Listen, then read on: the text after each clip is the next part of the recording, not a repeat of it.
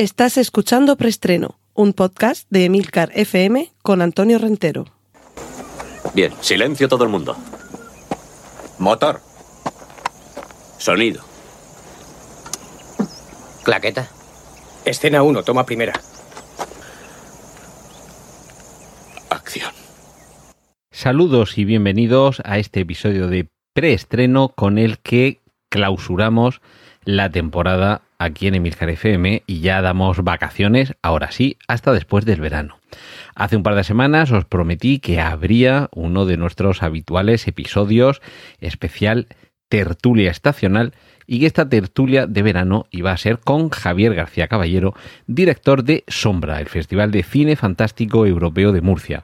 En esta ocasión, como prácticamente siempre, nos acompaña también Sol de Medianoche, pero es que además Sol de Medianoche colabora en la producción del festival, así que por una vez la tenemos tanto como copresentadora o copartícipe o co contertulia la tenemos eh, cumpliendo esas funciones, pero también como protagonista en parte, porque también nos va a contar algunos aspectos de la producción de un festival. Y es que si de vez en cuando aquí tenemos tertulia simplemente para comentar con unos buenos amigos cosas que tienen que ver con el cine, en esta ocasión tenemos a algunos de los protagonistas de parte de la industria cinematográfica. En este caso, contándonos cómo se organiza un festival de cine que además, en esta ocasión, en el año 2021, con su décima edición yo creo que ya está más que consolidado.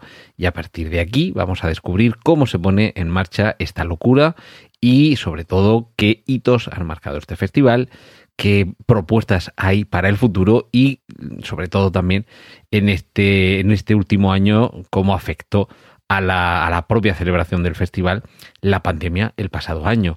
De todo esto y de mucho más eh, os vais a poder enterar a continuación con esta tertulia que hemos celebrado en la terraza del Real Casino de Murcia y bueno, un ambiente la verdad es que muy muy veraniego, muy muy distendido en el que se va a escuchar de fondo parte de las conversaciones del resto de, de, público que había en la, en la terraza. Escucharéis también de fondo las campanas de la catedral, porque hemos empezado a grabar a las 7 de la tarde del día de San Juan del año 2021 y hemos acabado de grabar a las 8 y espero que sepáis disculpar el sonido. Yo lo he estado revisando y está bastante bien, pero ya digo, se oye de fondo algunas de las conversaciones del resto de gente que está en la terraza.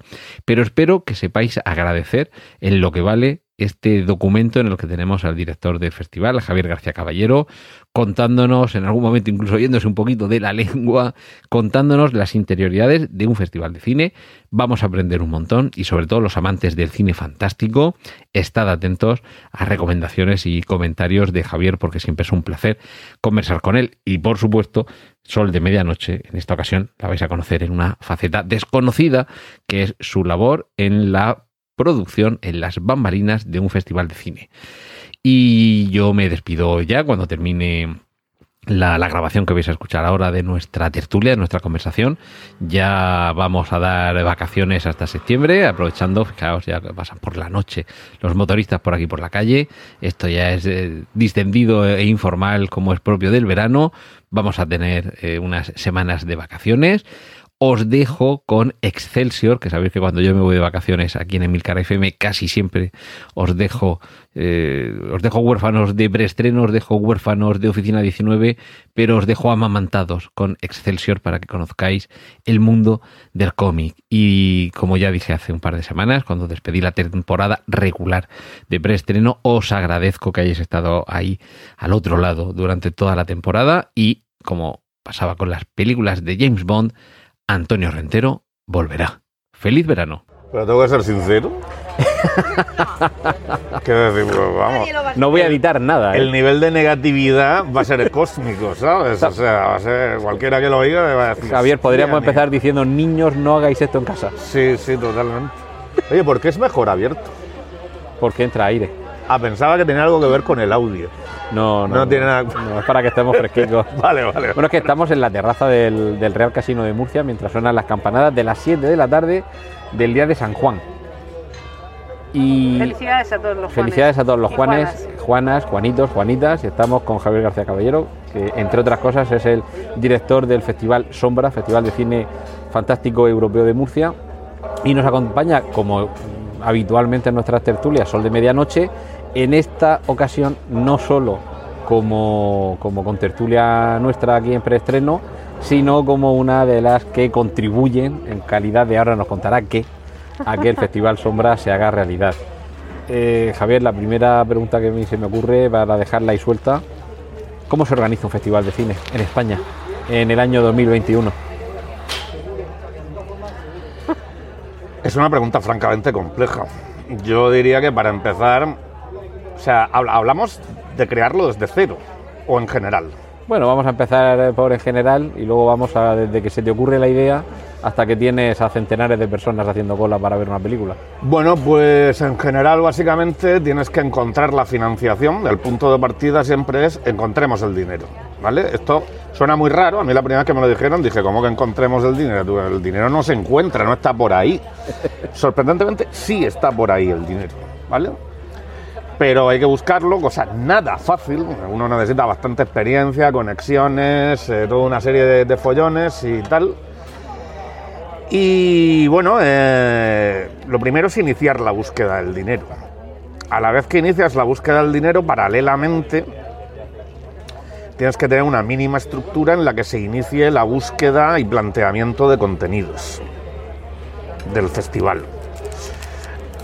Eh, solo con eso ya tienes para currar mucho tiempo. Sol, Sol se ríe, no sabemos por qué. Nada, de, de otra cosa.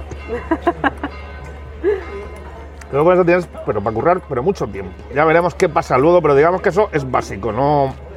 De hecho, las estructuras de los festivales están montadas para que cuando se empieza a trabajar, mm, la estructura está adelgazada hasta el mínimo básico, que es la búsqueda de financiación y el planteamiento de contenidos. Eso se realiza entre un 10% del equipo total.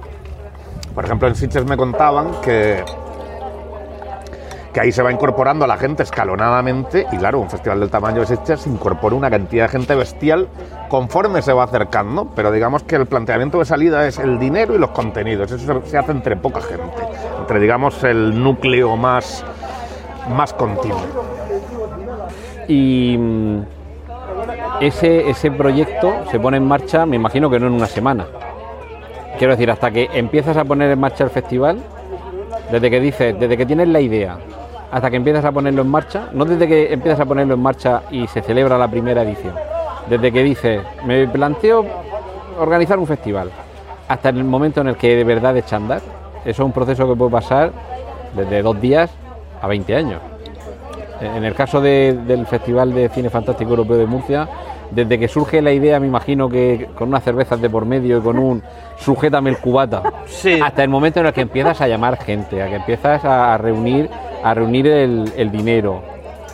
Pasó como un año y medio. Eh, te voy a decir una cosa, también pasó un año y medio o dos porque fue fruto de la más absoluta de las inconsciencias. O sea, si yo hubiera sabido lo que significa tener un festival de cine en marcha, montarlo, crearlo y dirigirlo, nunca lo hubiera hecho. Hubiera sido como, anda y que te den, eso que lo haga otro. Pero puede pasar bastante tiempo. Nosotros celebramos un par de concursos de cortos que desafortunadamente salieron bien y fue lo que nos, lo que nos empujó a, a luego decir, oye, que mira que bien. Y además parece que no hace, no hace falta trabajar mucho. Aquello de los concursos de corto era como creamos una base, eh, contamos en las redes sociales y no sé qué, y se apunta la gente. Y luego las ponemos en una fundación a la que yo pertenecía, eh, tenemos una sede, ¿no? Qué fácil. Vamos a hacer un festival.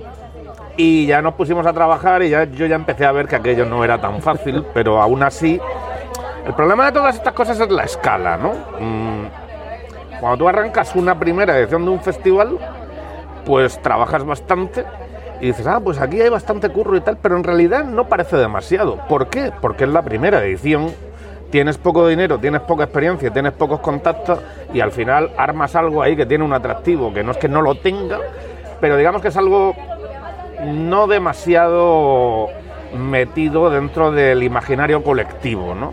Pero claro, conforme vas adquiriendo experiencia, dinero, contactos, etc., la escala no para de crecer. O sea, que te vas metiendo un poquito tú solo. Eh, eh, a lo mejor el, peor problema es tener éxito en lo primero que te propones, lo que dices. organizas un concurso de cortos y te sale mal, ya está, vale, claro, me voy a mi casa.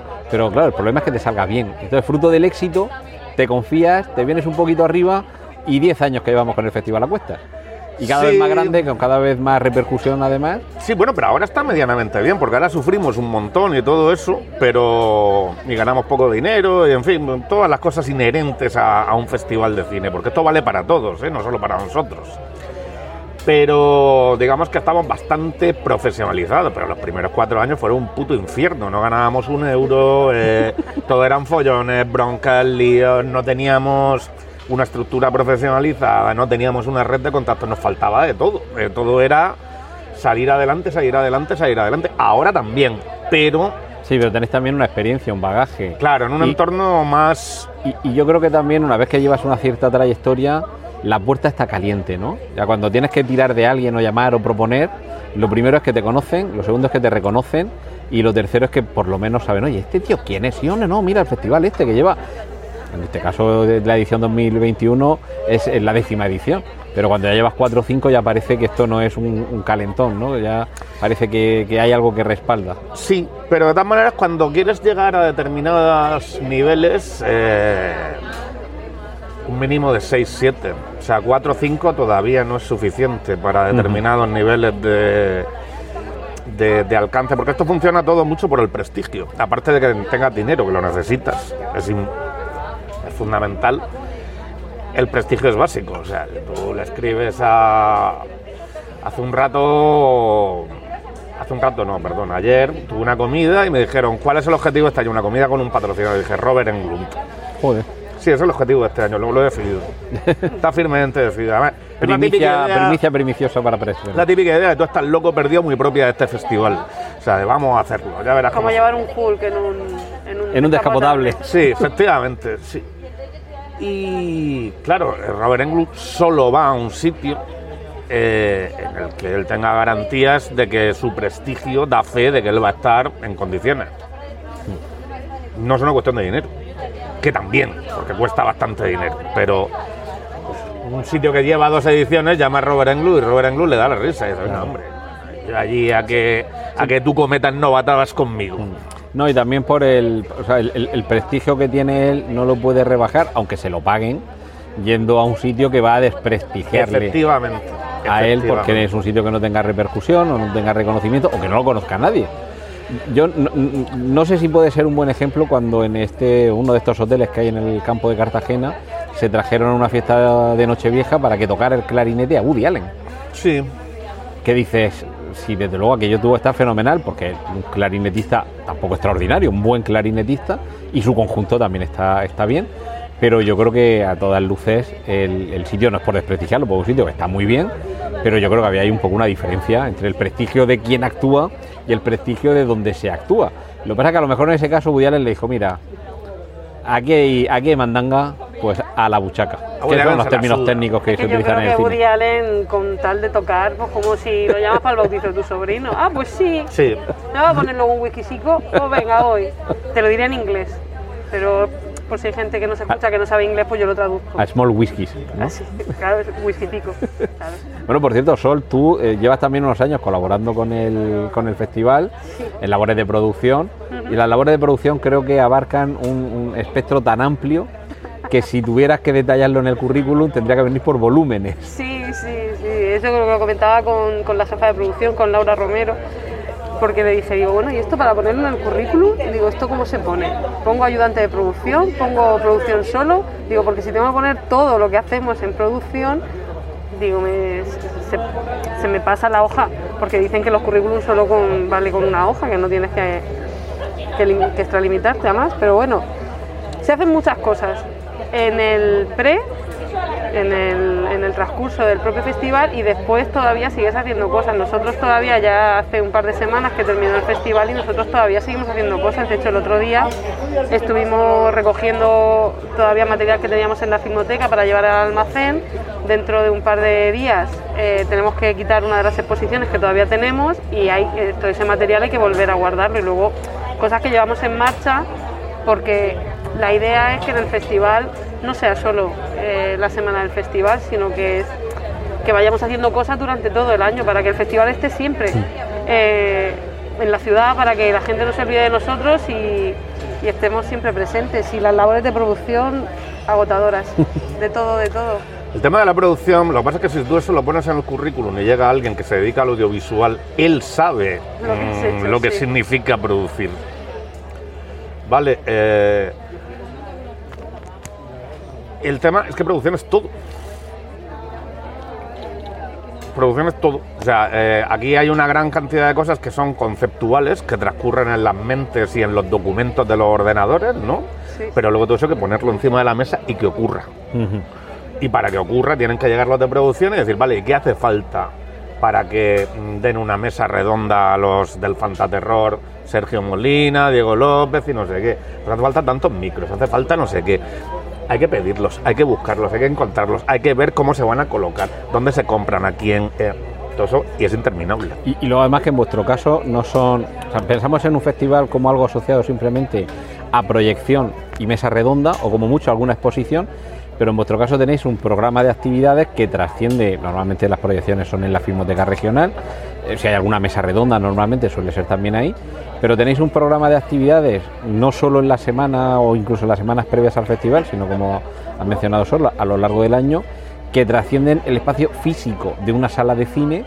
Y claro, lo sencillo es la producción de a qué hora vienen, cuándo los sentamos, dónde ponemos el micro y a qué hora se va la gente de un mismo espacio, de, un- de una unidad espacio-temporal.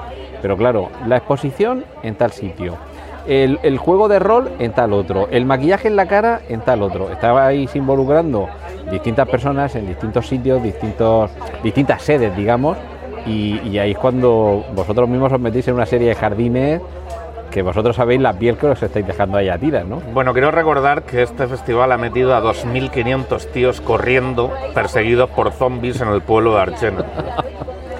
¿Vale? Entonces yo recuerdo perfectamente, creo que han pasado suficientes años para que nadie me pueda demandar. Recuerdo perfectamente que hubo cerca de 30 heridos. Pero se infectaron del virus.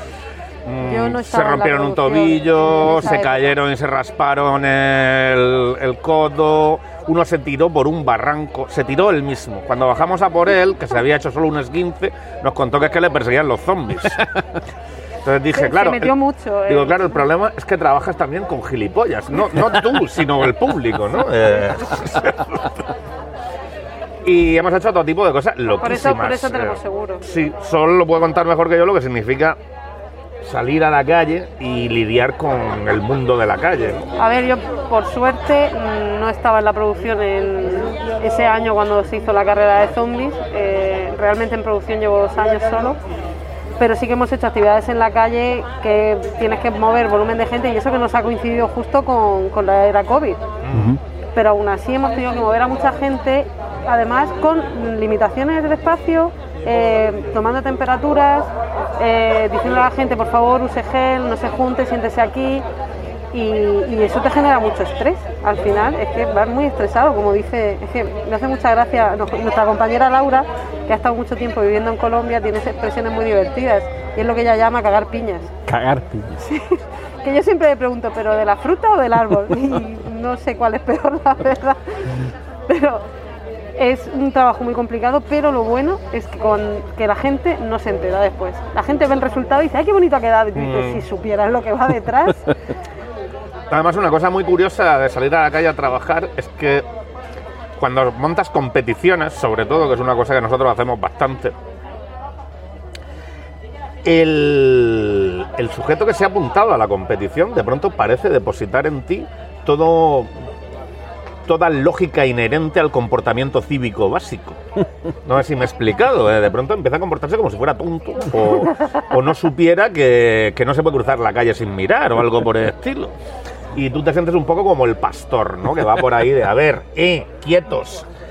Y todo esto mm, estresa, es complejo, eh, Y de carga de una responsabilidad que a lo mejor no contabas con ella. No contabas con tener que pastorear A gente mayor de edad. a, a gente adulta. sí, sí, sí. sí. Gente Espero que no nos que- oigan, perdón chicos.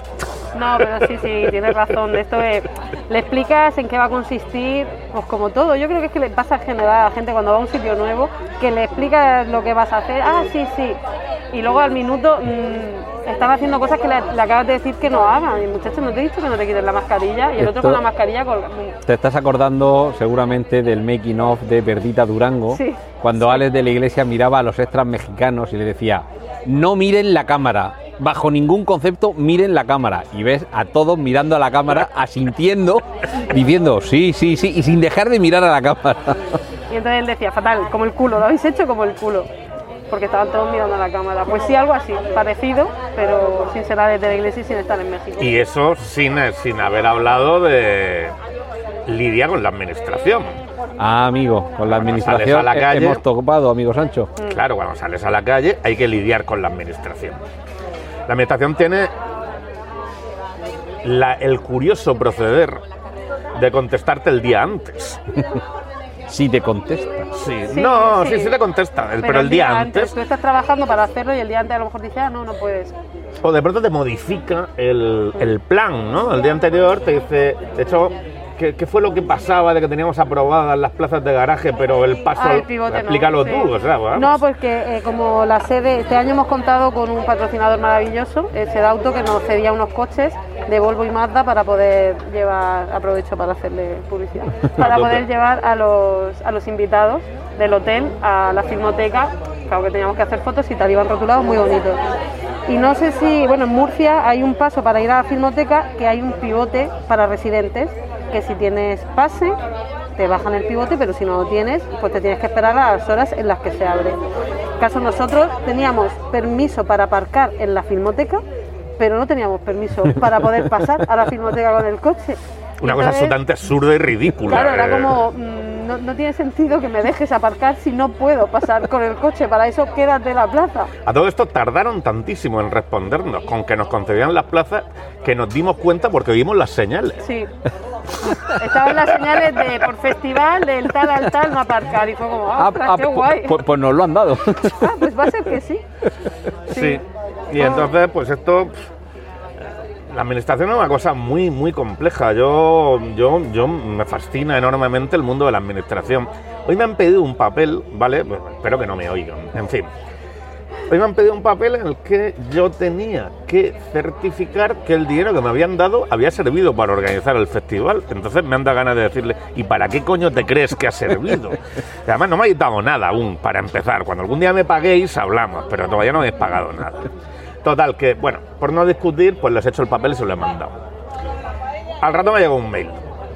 No está correcto el papel, porque la cantidad es X y eh, tú has puesto X 0,9 y tiene que poner 0,912 o algo así. Era una cosa ya de un, o sea, de cuatro decimales. Eso no existe. No, los, los euros solo tienen 100 céntimos. No, En fin, entonces era como, tío. Y nada, sí, de hecho es una de mis grandes pesadillas en, el futuro. No debería haberme pedido una cerveza que me suelta la lengua. Sí, de hecho la labor de producción es muy dura porque hay muchas cosas que hacer, pero claro, nosotros no tenemos nada que hacer si la cabeza visible que se reúne con la administración y con los patrocinadores no hace su trabajo. Hay muchas veces que sí que le presionamos mucho, en plan de, pero tenemos esto, pero tenemos lo otro, y es como, pues me tienen que contestar, y lo presionamos a él cuando realmente a quien tendríamos que presionar es a la, a la administración a los patrocinadores para que nos den lo que necesitamos para seguir con nuestro trabajo, porque como ha dicho Javier, a lo mejor no te contestan hasta el día antes, pero tú tienes que hacer cosas, tienes que hacer los carteles, tienes que poner los logos en todo. Lo tienes que tener todo preparado como si te fueran a decir que sí. Aunque como no sabes si te lo como van a si te decir. hubiesen dicho que sí. Como si- mm, sí. Como si ya lo tuvieras trabajando y eso nos pasó también el año pasado con lo del COVID, que tuvimos dos ediciones, por así decirlo, que lo teníamos todo preparado para empezar y a dos días de empezar nos echaron para atrás todo y lo teníamos todo hecho, todo hecho. Bueno, e- eso era una de, la- de las cosas que sí quería que concretáramos un poco, porque eh, la fecha habitual del Festival Sombra, que es en primavera, el año pasado, claro, en primavera estábamos todos encerrados, estábamos todos confinados, aunque sí que eh, había una posibilidad de celebrarlo, pero después del verano.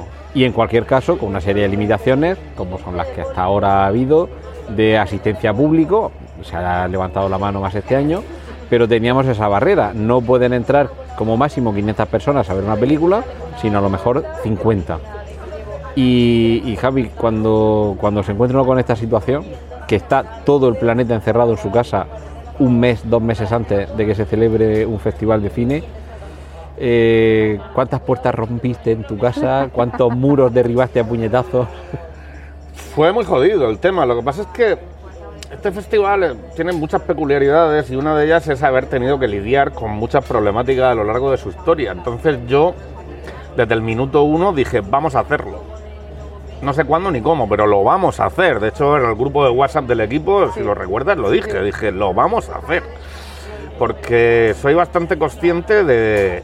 Vivimos en un mundo muy complejo y si tú mm, de pronto abandonas un proyecto, aunque sea por una pandemia, con motivos más que justificados, puede que el proyecto nunca más vuelva a, a retomar su actividad. Entonces yo lo dije desde el primer momento y yo lo que he tenido mm, pues muchas discusiones y un nivel de intensidad muy alto en mis relaciones con los patrocinadores, es decir, esto hay que hacerlo como sea, me dan igual las condiciones. Hasta que se logró alcanzar un acuerdo en que íbamos a celebrarlo unas condiciones muy complejas, de hecho a nivel producción era un follón acojonante, que ahora lo cuente Sol y tal, pero a mí me daba todo igual, dije, me da igual, me da igual si se gana dinero, si se pierde, si hay poca gente, si hay mucha, vamos a hacerlo. Y lo hicimos. Sacrificando, entre otras cosas, la asistencia, que parece que es lo fundamental, la asistencia física, pero quizá haciendo la necesidad virtud, y con aquello que si la vida te da limones, hazte tequila y limonada, eh, supisteis sacar partido de aquello con la parte híbrida, con que, que además este año también creo que ha funcionado bastante bien, que es contar con una plataforma de streaming para que al menos algunos de los contenidos, algunos de los cortometrajes, de los largometrajes, se puedan ver desde casa, no voy a decir ya desde la otra punta de España, que también, pero yo, yo mismo aquí en Murcia ha habido películas que no he ido a ver porque las tenía en filming en casa, digo, pues ¿para Sí. qué voy a quitar una butaca de alguien que pueda ir y pague su entrada allí en la, en la filmoteca para el Festival Sombra si ya voy yo, me siento aquí en mi casa a la hora que me viene a mí mejor y veo la, la película? No solo eso, se va a quedar, pero no solo por eso, sino porque supone, eh, efectivamente, no hay mal que por bien no venga. Tuvimos mm, 12.000 espectadores o algo así en filming el, el- el año de la pandemia, la edición de la pandemia, o la primera edición de la pandemia, porque esta ha sido la segunda, ¿vale? Pandemium Edition. Sí, eh, sino que también resulta que eh, inopinadamente, quiero decir que no lo habíamos planteado, mm, te encuentres con que tienes una publicidad a nivel nacional acojonante. Te ve gente desde todos los puntos de España y accedes a gente que igual ni siquiera conocía el festival. Oh, y, y bueno, gente que lo conocía y que en cualquier caso no iba a poder venir a verlo. Sí, efectivamente. Con lo cual, todos son buenas noticias en ese aspecto. Continuaremos. ¿eh? Lo tengo- estoy plenamente convencido de que va a haber siempre, bueno, siempre no lo sé, pero como mínimo el año que viene va a seguir habiendo una parte híbrida. Para algunos de los sectores de- del fantástico es cojonuda la parte híbrida y me explico. No, ya no hablo de los espectadores, hablo del otro lado. Los cortometrajistas están encantados. Claro. Porque ¿qué busca un cortometrajista? La máxima difusión posible. Y de pronto resulta que está su corto colgado en una plataforma de streaming que no podrían colgarlo de ninguna manera si no es a través nuestro.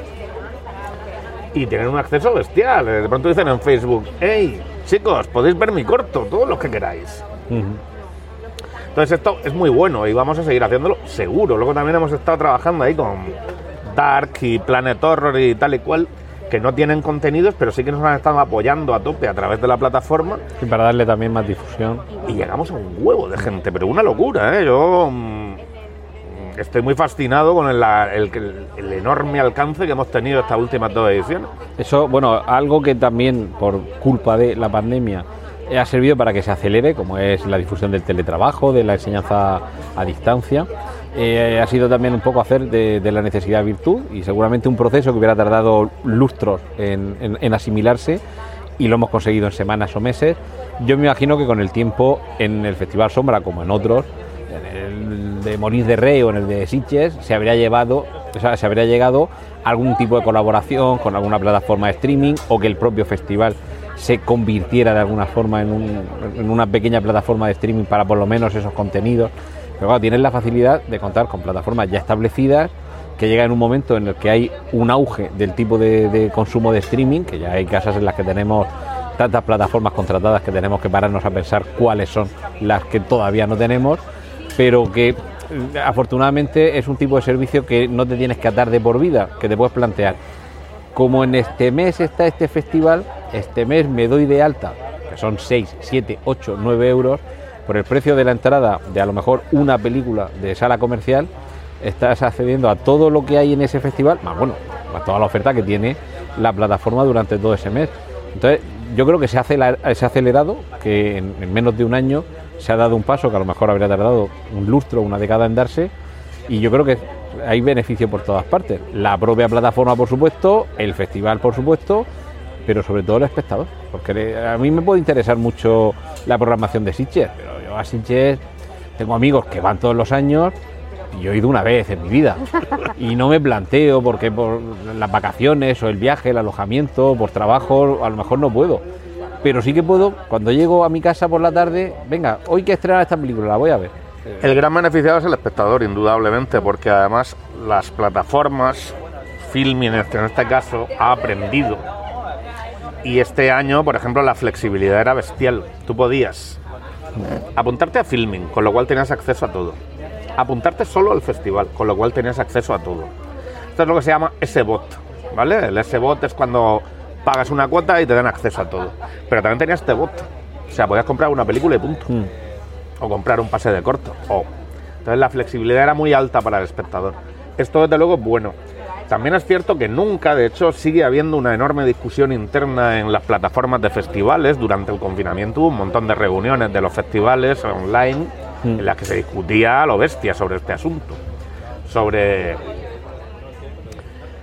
que de alguna manera se pervierte el espíritu de los festivales. Y me explico.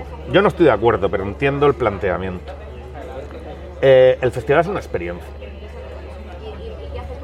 Tú vas al festival, está allí mm, quien sea, Robert Englund o Timo Guarensola, que le acabamos de tener, o quien sea. Te puedes parar a hablar con él, mm, Claro. incluso puedes terminar tomándote unas cañas con él. Ves la película en un entorno en que está todo el mundo gritando, en unas condiciones muy, muy específicas y tal, y eso nunca lo vas a tener en streaming, ¿vale? Pero yo creo que pueden convivir ambas cosas. Creo que no hay problema. Eh, igual hay gente a la que no le interesa esa experiencia, que lo que quiere es ver la película y punto. Bueno, esto lo tenemos con el fútbol, que Claro. hay que hay quien no tiene otra forma de asistir al partido que a través de la radio, de la televisión, y hay quien tiene la posibilidad de ir al estadio. Evidentemente el coste no es el mismo, la entrada para ir al estadio te cuesta más. Para empezar tienes que estar en el sitio donde se juega el partido o desplazarte al sitio donde se juega el partido y el aforo es limitado. Por mucha gente que pudiera ir, pues si caben 100.000 espectadores, no pueden ir 101.000 eh, personas a ver el partido. Con el streaming, sobre todo, la ventaja de esa libertad que se gana eh, no solo es en el espacio, sino también en el tiempo, porque ya no estás sujeto a la película empieza a las 5, bueno, es que salgo a trabajar a las 8 y ahora veré a las 8 y 20 cuando llegue a mi casa. Y luego están los términos de rentabilidad comunicacional. Esto es un palabra A ver, a así ver, a ver. como, Ha quedado muy bonito. como espantoso, Está- pero co- co- Como, haría Carlos Alsina, rentabilidad. A ver, ¿qué más? No, qué más? eh, rentabilidad comunicacional, es la verdad. Eh, ¿Qué pasa? Al final, mm, todo esto mm, es tan cultural como monetario. Me explico. Co- Lo he dicho al principio. Por un lado, tienes que encontrar el dinero y por otro, que buscar los contenidos. Pero sin contenidos, sin dinero, no hay contenidos. Los contenidos cuestan claro. dinero. Para buscar dinero, tú andas hablando por ahí con patrocinadores públicos, privados, etc, etc, aparte de la taquilla, que es otra fuente, a los que tú intentas convencerles de que te den dinero para organizar el festival. Yo te dicen, ¿y por qué te voy a dar yo a ti dinero? Y tú dices, no, mira, es que tu marca la va a ver no sé cuánta gente y vas a ir en no sé qué sitio. Vale, pues cuando tú dices que vas a estar en una plataforma de streaming nacional que la ven 500.000 tíos a diario, dicen, así, Esto ya me interesa. y eso les gusta. Entonces, en términos de rentabilidad comunicacional, las plataformas de streaming funcionan muy bien. ¿Vale?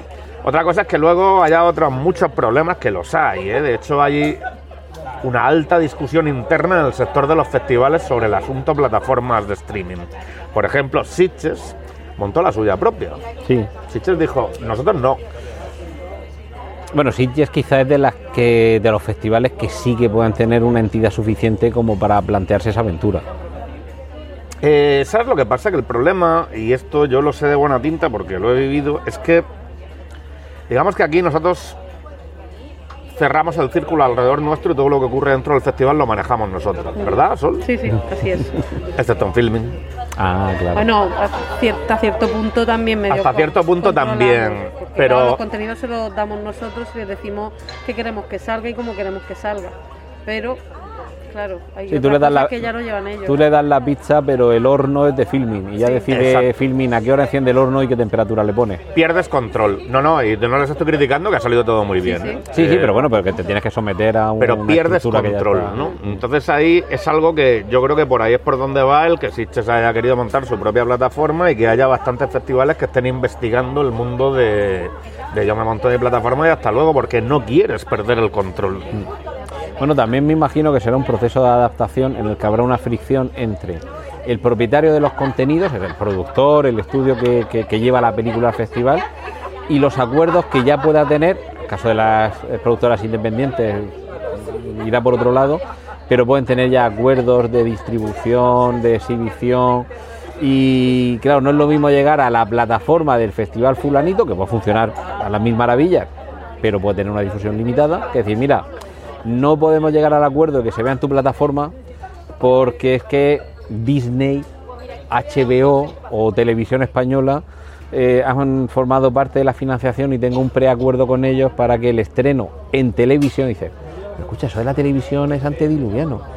¿Tienes acuerdos con alguna plataforma de streaming? No solo eso, eh, es, es que es bastante complicado el asunto. Por ejemplo, nosotros tuvimos una peli Breeder que solo, solo accedieron a darnos 200 visionadas. Ah, qué curioso. Sí.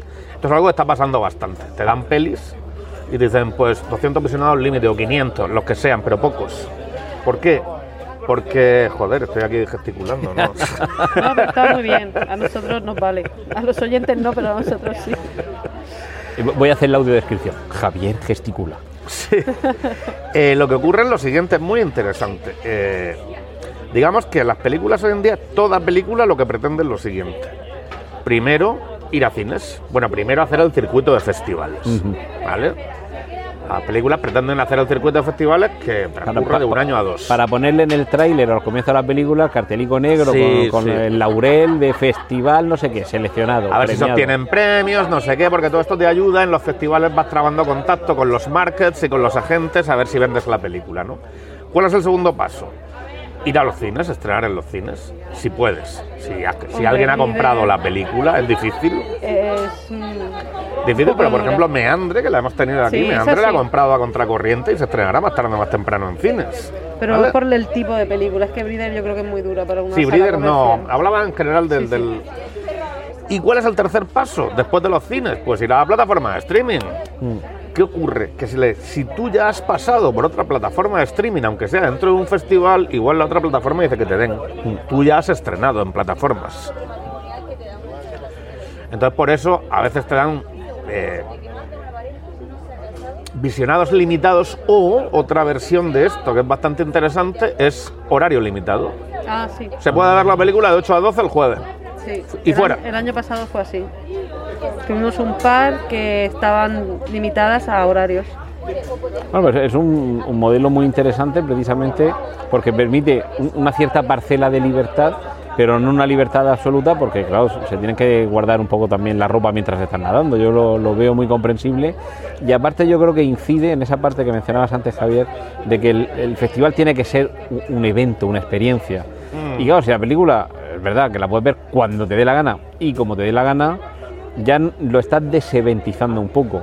Si la película solo la puedes ver estos días o a estas horas, ya lo estás convirtiendo en un evento. De todas formas, por ejemplo, tanto el año pasado como este año, en filming no teníamos exactamente lo mismo que en el festival aquí, en presencial, en Filmoteca. En filming este año creo que había dos películas que sí que teníamos en Filmoteca, pero el año pasado no. El año pasado lo que había en filming estaba en filming y lo que estaba en Filmoteca estaba en Filmoteca.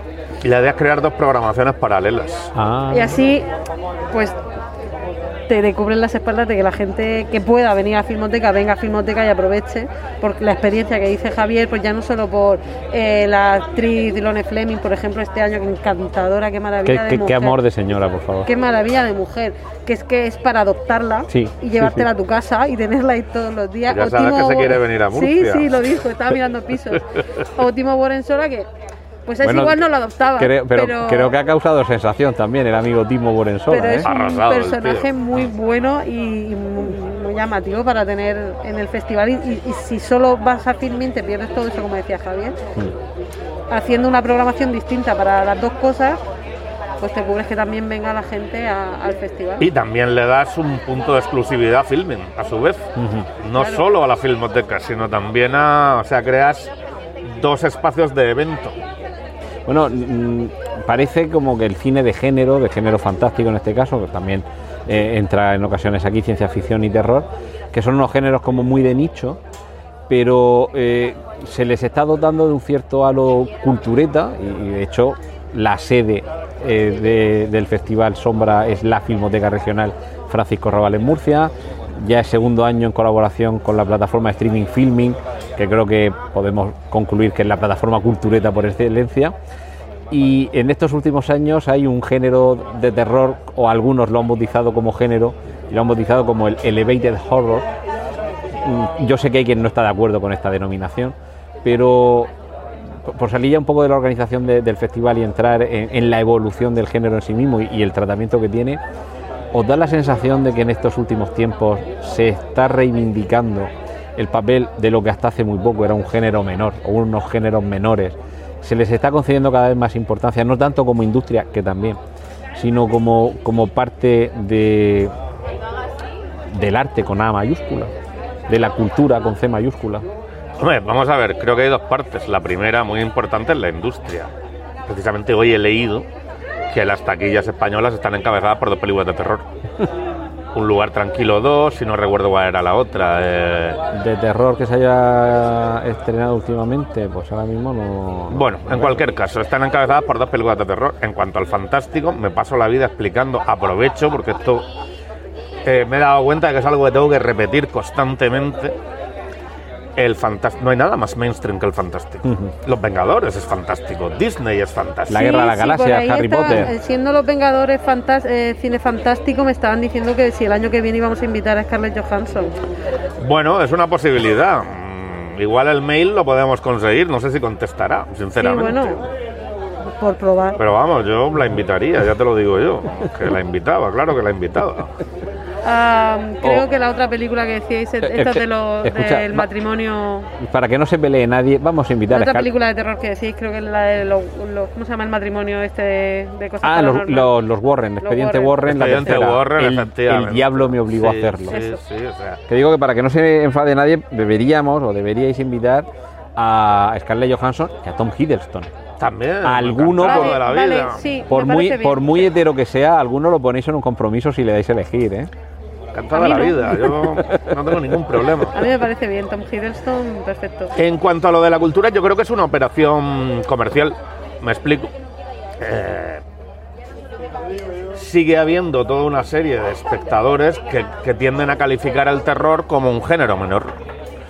Entonces la, hay determinadas eh, compañías y distribuidoras que dicen, bueno, pues envolvámosle el paquete de una manera tal que puedan consumirlo sin sentirse culpables por estar haciendo cosas que no son propias de gente tan culta como ellos. Es cierto que son películas más densas en general, bueno, estamos hablando de The Witch, Midsommar y todo esto, ¿no? Pero... Ah, ah, déjame salir, Jordan, Jordan Sí, Peele también. Pero sigue siendo terror. Eh, en fin, yo ya estaba viendo Midsommar, que es una película lenta. Hay muchas películas de terror lentas en la historia. No, no, no es nuevo esto de que el cine de terror sea lento. De, de- de Chain- es que aquí en español era The Changeling, la de al final de la escalera. Sí, no es una o- película de acción, ¿eh? O el otro. El otro.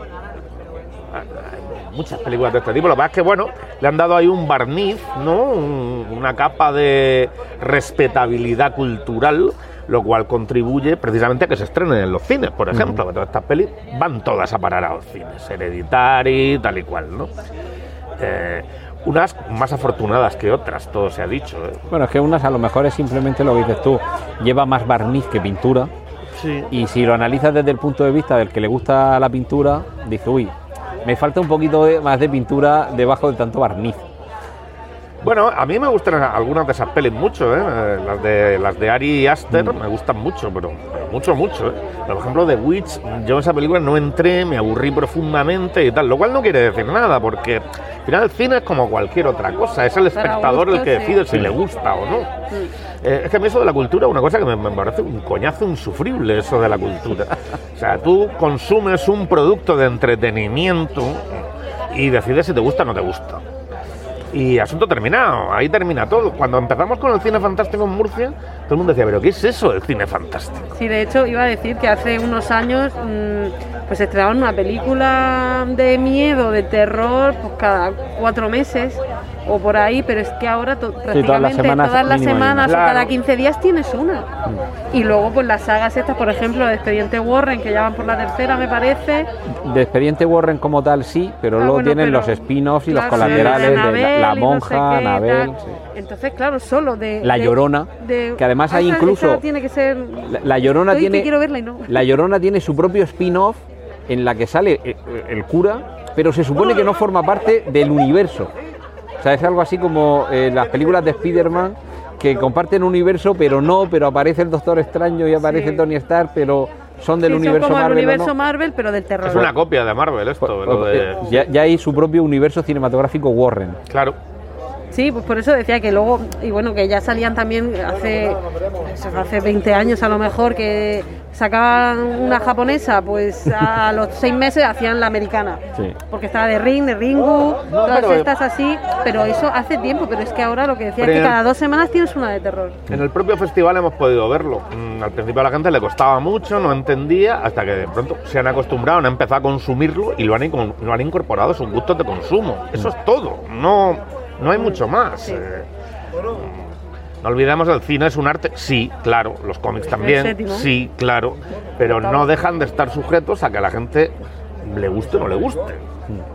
Oye, po- por incidir en esta parte, digamos, cultureta, eh, ha- habéis sido pioneros en el Festival Sombra en algo, eh, incidiendo también en lo de convertirlo en una experiencia, en cerrar el festival con una proyección de una película, una joya de- del cine, una obra maestra a la que se le añade, eh, junto al privilegio de poder verla en pantalla grande y en muchas ocasiones remasterizada o en unas condiciones que mejoran lo que podamos ver cada uno en casa, se le añade música en directo que además está compuesta específicamente para, para ese momento y que en muchas ocasiones no es una música que luego el grupo la va a interpretar en otro concierto. Quiero decir, ya la experiencia única, ver esa película en esas condiciones, en esa pantalla, en un teatro en gran formato como algún año ha tenido lugar en el, en el Víctor Villegas, con música en directo y luego, por ejemplo, como este año, casi el centenario de Nosferatu, verla con un sistema cuadrafónico de música con una composición de los amigos de los animales en dos sesiones para que hubiera más oportunidad de verla que lo convierte en una experiencia única. O sea, estáis empeñados de verdad en que el cine fantástico se viva como una experiencia. Tú sabes aquello de la cultura me persigue, pero yo corro más deprisa, ¿no? Pero tú no Eh, corres tanto. ¿eh? Que tú no corres tanto. Bueno, en realidad todo esto viene de, de que el festival siempre, desde el primer momento, fue concebido como un sitio en el que dar cabida a nuestras ideas más locas. eh, de hecho, hay todo tipo de proyectos metidos en la nevera que no se han podido realizar hasta ahora, pero que Que ya saldrán. cualquier año la liamos y tal, ¿no? Y yo soy músico, entonces siempre está muy relacionado el festival Los con la música. Los Gingerlings, efectivamente. Y, y claro, eh, yo al final, el tema es que mis amigos, mm, cuando yo me tomo las cañas el sábado por la noche, pues me las tomo con músicos, fotógrafos, dibujantes, no sé qué. Y esta gente tiene ideas. Yo te- y yo también tengo ideas, ¿no? Entonces estamos sentados y decimos, oye, ¿y si hacemos no sé qué? Y dice, ah, jiji, qué gracioso sería eso, ¿eh? Y de pronto digo, bueno, ¿y por qué no lo hacemos en el festival? Sí, lo hacemos, de verdad. Esto del cuadrafónico fue más o menos así. Me lo creo. Mm, y dije, sí, porque entonces lo presentamos, eh, le damos una vuelta, eh, digamos que creamos alrededor de nuevo la envoltura para que tenga un concepto cultural muy potente y elevado, y ya verás la que vamos a liar y va a ser de puta madre. Y es básicamente eso. O sea, igual que está la sección Zabaltegui, Sí. Eh, Está la sección en el sombra Sujet me de Cuba. Sí, sí, es un poco, pero no. No quisiera dejarlo como algo que sucede al azar. No sucede tan al azar. Hombre, al azar puede surgir eh, la ocurrencia, pero pasar de las musas al teatro Claro, luego tiene las, mérito. las desarrollamos, ¿no? Eh, pero claro, siempre estamos así, es que es, divertidísimo, coño. A mí me parece una cosa de puta madre, por lo que os contaba antes, pues ya se nos ha ocurrido liarla el año que viene con, con un biólogo que va a ir a hablar de tiburones. Todo esto es algo que se nos ha ocurrido tomando cañas. Luego ya lo desarrollaremos. Y ya pues les diré a Sol y Laura, oye, que hay que hacer no sé qué, hace falta esto y lo otro. Necesitamos cuatro tiburones. Venga, Claro, dale, sería producción. genial, no a empezar a no. llamar a acuarios. Sol, a ver, ¿dónde hay tiburones? Sol, cuando Javi te pregunta o, o te dice necesitamos tiburones, tú lo único que tienes que preguntarle es ¿De qué tamaño? de cuántas cabezas los Sí, quieres. ¿De qué tamaño? Espérate que llamo a Timo Borensola. Oye, se- oye, y si, no bromeo. ¿Y si lo está, está- está grabado, Javier. Ya, ya, pero ¿y, y Vale. si, y, si, y si cursamos una petición oficial al acuario que traigan una gran, un gran contenedor con un tiburón? lo tenemos vale, allí voy- exhibido mientras... Vamos, vamos preparando la documentación, yo, no te preocupes. Pero igual a, través de Emilio podemos corre, lograrlo. corre, Laura, tú que puedes. Escucha, y, y- No bromeo, ¿eh? y hacer como, como las Vale, vale, si está grabado, Javier. como, la- como las naumaquias que se hacían en la antigua Roma, y si eh, apisonamos el albero de la plaza de toros y le echamos agua hasta que cubra por completo hasta llegar No, al pero eso borde de la barrera. el teatro circo, que ya lo hacían antiguamente. Sí, pero es que se está cubierto y ahí la humedad. Pero arriba no tiene claraboya que se abre. Ah, pues, Pues mira, se abre, puede no ser, pasa nada. ser. Producción al Tú rescate. conoces una peli que, de William Castle que se llama The Thing. De Tingler, sí, The señor. Tingler, Sí, ¿vale? Pues señor. yo, eso es una cosa que he pensado muchas veces y no te extraña que terminemos por hacerlo. En The Tingler había un, había un ser que, bueno, que iba por ahí, entraba en el cine de Tingler y te poseía, entraba dentro de ti. Entonces tú sufrías unas pequeñas descargas eléctricas cuando The Tingler te poseía. ¿Qué se hacía? Se instalaban unos pequeños motores debajo de los asientos Ah, y te daban descargas. eléctricas de verdad. Era un, un- un zumbador, como lo mismo que lleva el móvil para la vibración, pero evidentemente un poco más grande y un poco más primitivo. Y estaba aleatoriamente distribuido por el patio de Ducas, o- ojo, en los cuatro cines seleccionados, no evidentemente en los 200 donde, bueno, antes no había tantas salas de cine. Pero claro, tú imagínate esa experiencia en los años 50 y 60, que es de lo que estamos hablando, que esto ahora lo tienes cuando vas a, unos, eh, a un parque temático. Sí, eso te iba a decir. En Disneyland, en Futuro Este, hay- también hacían esas cosas. Hay una película deliciosa, deliciosa, deliciosa, se llama Matiné, Mm. que, que, que-. Que- aparece un poco el, el homenaje a este tipo de películas. Era el que te hacía firmar una póliza de seguros de que eh, si, te, si sufrías un infarto al corazón, con esta póliza de seguros estabas cubierto. Aparcaban una, fur- una ambulancia en la puerta del cine por si alguien le daba un Sí, pero que síncope. a lo mejor era tuneada, que ni siquiera era Teatral, ambulancia, ¿verdad? teatral. De hecho, nosotros en el festival los, hemos hecho lo- lo los- del teatro. los gimmicks, Sí. que, que se llamaba. Del teatro, un El año, año, pasado tuvimos... tuvimos... una posesión. Sí, el año pasado una- tuvimos una pequeña posesión con ahí alguien que huyó la carrera enfadado incluso y bueno. Pero por ejemplo un año eso salió salió bien, pero bueno. Pero un año tuvimos que estuvo genial, eh, pues con todo el pueblo ya sentado esperando a que empezara el show, luces apagadas y de pronto entraron por, sabéis que la filmoteca tiene dos puertas laterales y una central. Y entonces entraron algo así como 15 niñas de The Ring, todas maquilladas, gateando por los suelos y asustando a los espectadores. Y aquello fue cojonudo, todo el mundo ahí ¡ah! ¿Cojonudo o acojonante? Sí, acojonado. ambas. De puta madre. Para Javier, cojonudo, para la gente del patio butacas. Y yo todas esas cosas soy súper fan, pues eso de hacer teatro, que pasen cosas raras. Además estoy muy relacionado con lo del survival zombie, yo sigo manteniendo el contacto con una gran cantidad de soldados profesionales, gente que puede hacer cosas muy locas en la filmoteca. Bueno, se- lo que se- que la pandemia nos ha frenado, pero... Lo de el Survival Zombie, eh, yo por lo menos conozco un caso que me, que me imagino será, creo que fue el que estuvo también con lo de Archena, que aquello era un hobby y tuvo que dejarse el trabajo para pasar a trabajar organizando estos Survival Zombies. Sí, bueno, es que aquello Era era... Die- Diego de la Concepción, pues. Diego de la Concepción, sí. Es que aquello era un locurón muy importante. Es que montaba, o sea, bueno, o sea, lo de Archena, yo no pude ir, pero lo estaba siguiendo puntualmente. Sí que estuve involucrado cuando montaron el de la De Murcia. Game Party, Ah, sí, sí. que aquello era, bueno, la- y luego, ojo, era muy pequeñito. eh. y, y la profesionalidad absoluta de algunos de los componentes, por no decir de todos, porque solo pude ver en concreto los casos de algunos. eh, una, un brote zombie en mitad de, un- de una fiesta de estas de videojuegos, con gente vestida de sus personajes de anime, con niños pequeños, evidentemente, y un zombie por allí y, y- y los policías tratando de, de controlar el brote zombie. y de pronto te ves un tío tamaño Timo Borensola, de 2x2, armado hasta los dientes, Sí. con, con, no sé si con alguna herida o algo, y un niño pequeño al lado, y de pronto en una centésima de segundo detectó que un niño de 5 o 6 años se estaba empezando a asustar. Y todos actúan con una profesionalidad, vamos, de película. Pues en cero coma su mirada y su rostro cambió a una ternura infinita, se arrodilló, se acercó y le dijo, hola, mira, estamos jugando, ¿has visto? Esto que tengo aquí es de mentira, ¿quieres que sigamos jugando? Y lo que se puede haber convertido en un problema, que es que un niño se te acojone, que empiece a llorar, que el padre se agobie, que se enfade, y que aun sabiendo que es- estás participando en un juego, te monte un pollo, se convirtió en algo divertido, natural, hizo partícipe a un niño, que lo podía haber acojonado si la reacción hubiera sido otra, y todos, ya digo, con una profesionalidad absoluta y, y gente que ya digo que empieza como hobby. Esos son los tipos, eh, no sé si veis la casa de papel, pues esos son los de la casa de papel. Los que hacen de geos. Ah, sí, sí, me lo comentaste. ¿vale? Es, que, es que esa gente gastan miles y miles, eh, sobrepasando la decena de miles de euros en equipo para poder eh, tener todo esto. Es un mundo absolutamente surrealista. De hecho, hay una gente que alguna vez les he querido traer, pero bueno, por follones presupuestarios no ha podido ser, que están metidos en el mundo de la modificación corporal. Uf, Eh, me explico. Esta gente llevan implantes en sus cuerpos, reales, como cuernos, por ejemplo. Yo un día llegué allí a un evento de este tipo y veo hay unos tíos con cuernos. Con implantes eh, subdérmicos. Sí, entonces me acerco y digo, eh, qué gracioso esto, ¿cómo lo habéis hecho? Y dice, no, esto es mi implante. Digo, ¿cómo un implante? Y dice, sí, que esto lo llevo yo, que esto va conmigo. Digo, no puede ser verdad. Y me puse a tocar y era cierto. No es algo metálico, además, es como carnoso, no sé muy bien qué es lo que les ponen. Entonces hay gente que está tan... Y claro, pues, imagínate, llegan ahí al cine y de pronto entran ocho tíos con cuernos rojos. Mm, pues la puedes liar muy gorda. Es que se pueden hacer muchas cosas. Todo es una cuestión de presupuesto.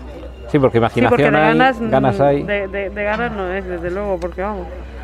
Y, y- y Javi, eh, vamos a tener que ir terminando porque tú además te tienes que marchar. Que yo estaría aquí hablando dos horas contigo, pero tampoco es plan de entretenerte más de la cuenta.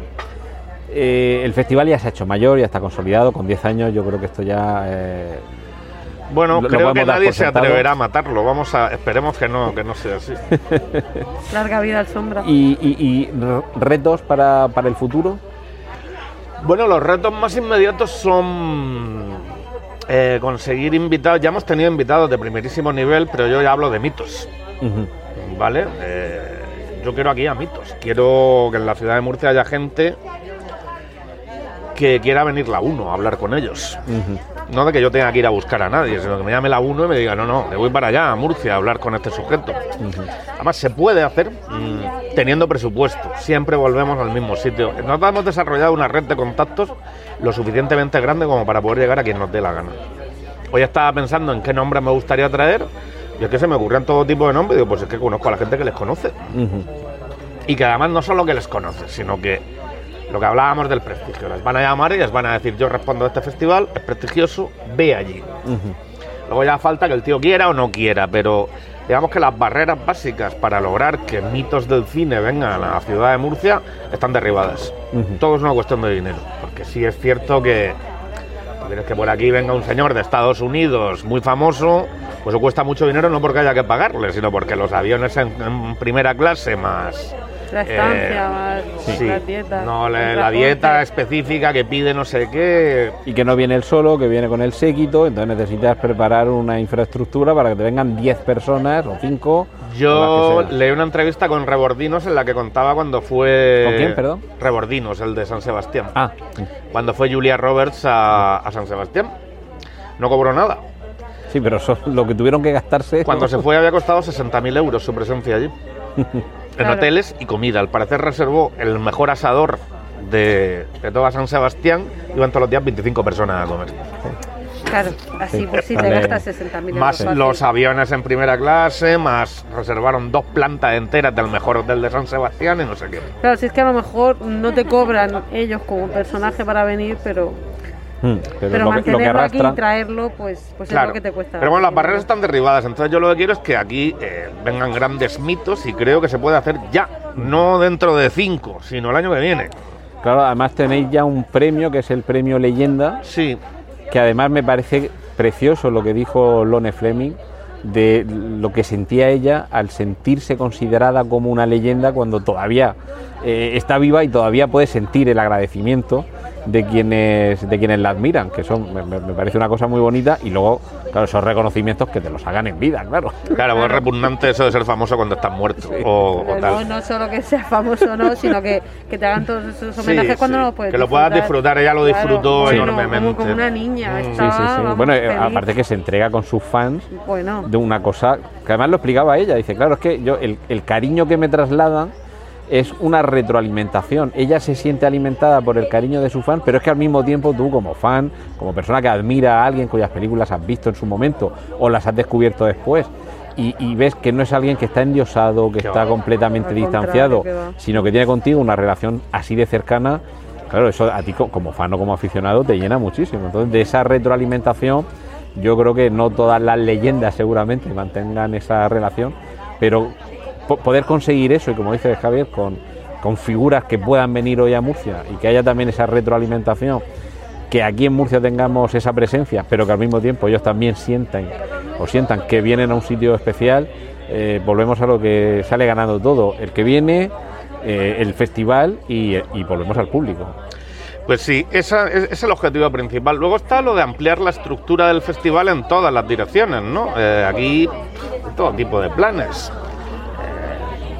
No sé, montar espectáculos en las playas. Mm, sí, esa idea se nos Eh, quedó colgada y qué ganas. Sí, no vamos a explicar qué No, para no, que no, sorpresa, Montar espectáculos en las playas, eh, crear shows de terror en cuevas con la sociedad espeleología. Bueno. Eh, se me ocurren 10.000 historias. Se tratan básicamente de implicar a todo el mundo. Una cosa de la que nos hemos ido dando cuenta, que cuantos más sectores implicas, más vivo está el festival y más poderío tiene a nivel comunicacional y a nivel de que todo el mundo se apunta. Y en realidad todo el mundo se apunta si tú le das la oportunidad. Solo hace falta tener un equipo que se amplíe para que podamos manejar todas esas cosas, porque podemos manejar lo que podemos manejar y ya manejamos más de lo que debemos en base a los que somos. Eso no sé hasta qué punto ha quedado claro. Sí, sí, Sí, sí, sí, sí. vamos, a mí me ha quedado muy claro. claro. Pero en realidad puedes llegar a todas partes. Eh, mm, cuando llamamos a Timo improvisadamente a Verónicas, Sí. y Timo alucinó en Verónicas comiendo gambas. Y yo salí de allí y pensé, "Pues el año que viene, ya no, el año que viene, en septiembre, me presento aquí, pido hablar con gerencia y montamos aquí un lío de puta madre con todos los invitados en Verónicas.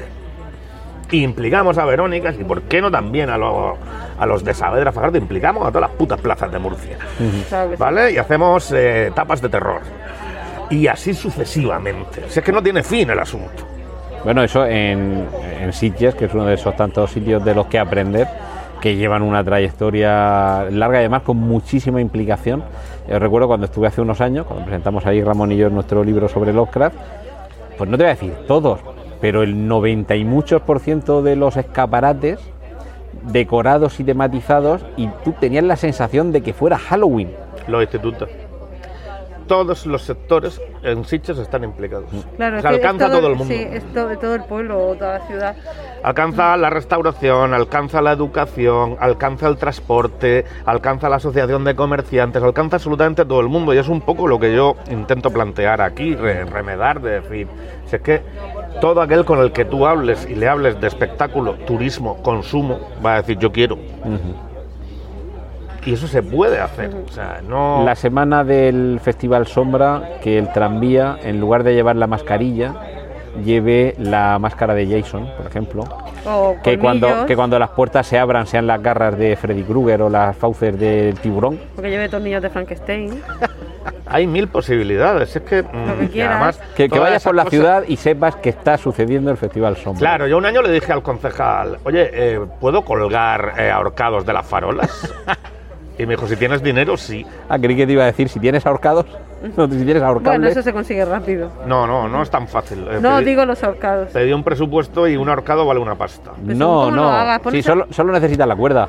No, hay que hacerlo bien, ¿vale? Con papel de un maché, muñeco- pero si está alto. Mi plan era que, el, que, el, que tuviéramos ahorcados colgados de todas las farolas con sombra 2021, tales fechas, ¿no? Un cartel de estos como traidor, pero en vez de traidor es Sombra Sombra 2021, no sé qué. Me creo que sí, que si yo tenía dinero que lo hacía. Me lo que pasa es que luego pedí presupuesto y dije, hostias, no puede ser. Yo creo que te sale más barato ahorcar gente de verdad. También, bueno, de eso tengo una larga lista que puede, ¿sabes? Eh, o sea, y esto no tiene fin. Si es que de verdad que no tiene fin, lo que os decía. Túnel del terror en Belluga. Eh, pirañas en el Segura. Bueno, No- ahí como no tampoco cabe. se baña mucha gente. No caben, no caben. No, pero a ver, pues en el barco este que va por el Segura, pues contratamos unos actores y están montando lío desde abajo. Me pido eh, ser Quint. y cantar Vieja Dama Española. Eh, Y contar lo que me pasó una vez cuando en el Mar Menor el patín se me hundió Claro, y me asaltaron las medusas. Si es que de verdad que no, Sus no tiene, ojos fríos. no tienen fin no las tiene posibilidades. Yo lo que más me divierte de hacer el festival es precisamente esto, lo de empezar a disparar ideas y a ver qué es lo que podemos y tenemos dinero para hacer. Tenemos una historia que se llama el- La habitación del horror sónico en la nevera, que eso es una historia, en fin, es largo de explicar, pero eso es un locurón acojonante que será divertidísimo. Yo no sé si tú conoces el tema de, de- del sótano de la filmoteca, Eh, sí, he estado una vez pero el que está a la puerta junto al urinario. y me dio mucho miedo. Me dio mucho miedo. Y eso que, que estaban las luces encendidas en el pasillo. Me dio mucho miedo lo que hay en ese sótano. Claro, entonces es que hay- las posibilidades son infinitas. Las posibilidades son infinitas, pero el tiempo no. Acaban de sonar las campanas de las 8 de la tarde y Javier García Caballero se tiene que marchar. Director del Festival Sombra de Cine Fantástico Europeo de Murcia. Se está buscando algo que será el móvil o la, o la, o la mascarilla, el debate de la mascarilla. Y no podemos sino agradecerte que hayas estado este ratico con nosotros. Y yo ahí he dejado hecha una propuesta que no vamos a comentar ahora mismo en antena, pero, pero igual, ya que estás en- en- embrollando a tanta gente, igual desde aquí, desde preestrenos, nos embrollamos también y hacemos algún tipo de joint venture. Que ya que hemos sacado los micrófonos a pasear, que sigan los micrófonos paseándose. Y bueno, eso de medianoche que te voy a contar, que, Para lo que para servirle de yo usted. que nos vemos en los bares, nos vemos en nuestras tertulias eh, estacionales aquí en Sí, que has preestreno. hecho de menos. Ya me pregunta la gente, oye, ¿y ¿cuándo vais a hacer más cosas? Pues para otoño, ya la siguiente pa- para otoño. Pues Javi, tío, muchísimas gracias. Gracias a ti, yo me lo he pasado de puta madre. Y, y ya la siguiente, sin micrófonos de por medio, para que podamos seguir diciendo disparates y que, y que puedas contarme, que me entere yo, alguna de las, algunos de los planes que no has desvelado porque todavía es muy pronto para que los micrófonos los capten. Muchas gracias, eh, cuando tú quieras. Muy bien. Hasta luego. ¡Y corten! Gracias por escuchar Preestreno. Puedes contactar con nosotros en emilcar.fm barra preestreno, donde encontrarás nuestros anteriores episodios. Genial, la positivar.